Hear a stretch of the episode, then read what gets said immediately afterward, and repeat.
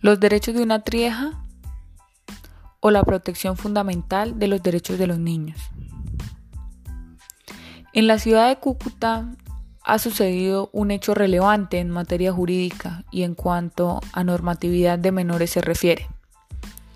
Y se trata de una trieja conformada por una pareja de lesbianas y un hombre, los cuales mediante transferencia pronuclear de forma ilegal lograron un proceso de fertilización de embrión de tres padres.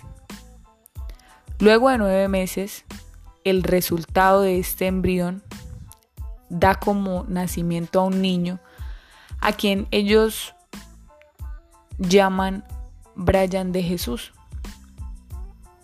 y se atribuyen la paternidad ellos tres, las dos lesbianas y el hombre.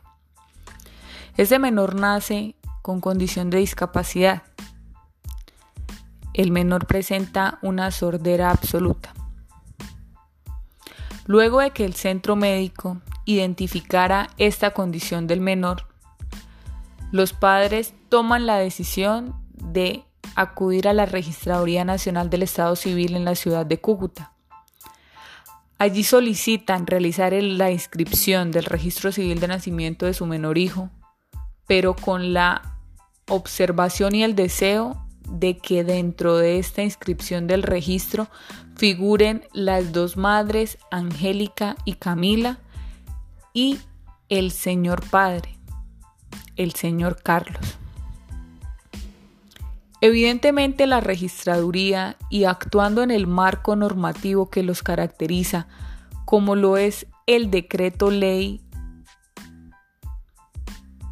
1260 de 1970, por el cual se expide el Estatuto del Registro del Estado Civil a las personas, no es posible realizar el registro de estas tres figuras paternas, toda vez que este decreto es muy claro e indica que debe de hacerse dos mujeres, dos hombres o una mujer y un hombre, teniendo cada uno reconocimiento de paternidad por sobre el menor inscrito.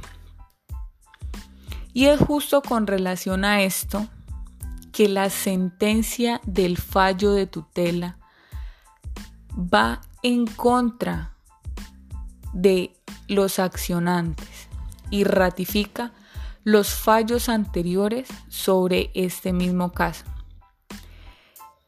Y es que con relación a esto es importante mencionar que los artículos 13, 44 y 93 de la, de la Constitución Política de Colombia hablan sobre la libertad y la igualdad de las personas ante la ley, sobre recibir la misma protección y el trato de las autoridades, sobre los derechos fundamentales de los niños, como lo son la vida, la integridad física, el nombre y la nacionalidad.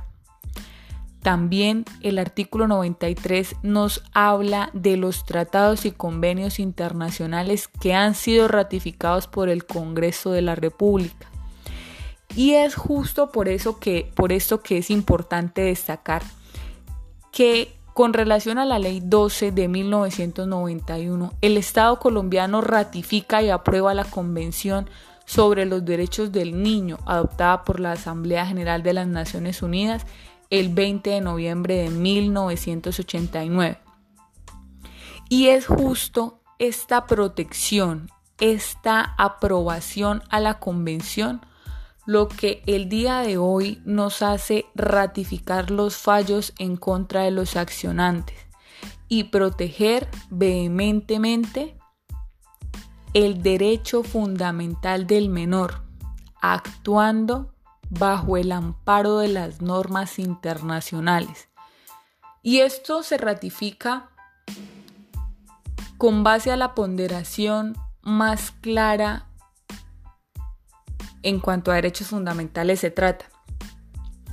Y es que si bien es cierto, todos los ciudadanos tenemos derecho a conformar una familia, no es menos cierto que los derechos fundamentales de los menores priman por sobre los derechos fundamentales de los individuos mayores.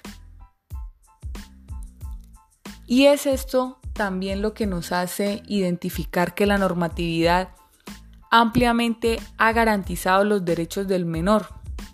Y para este caso en particular no sería razonable generar nuevas normas que entren a regular el número que conforma una familia. Pues este caso en particular lo que es evidente que se quiere es el deseo de los papás de que aparezcan tres en el registro civil, pero estamos dejando de lado realmente el derecho del menor de tener una nacionalidad, de que tenga un nombre, de que la inscripción al registro civil le permita acceder al sistema de salud tal cual como él lo necesita. Es por esta razón que a través de esta sentencia eh, se deja claro todos los aspectos de protección del menor. Se da por entendido que los tres accionantes deben de blindar la protección del derecho fundamental del menor como lo es al reconocimiento de su persona jurídica.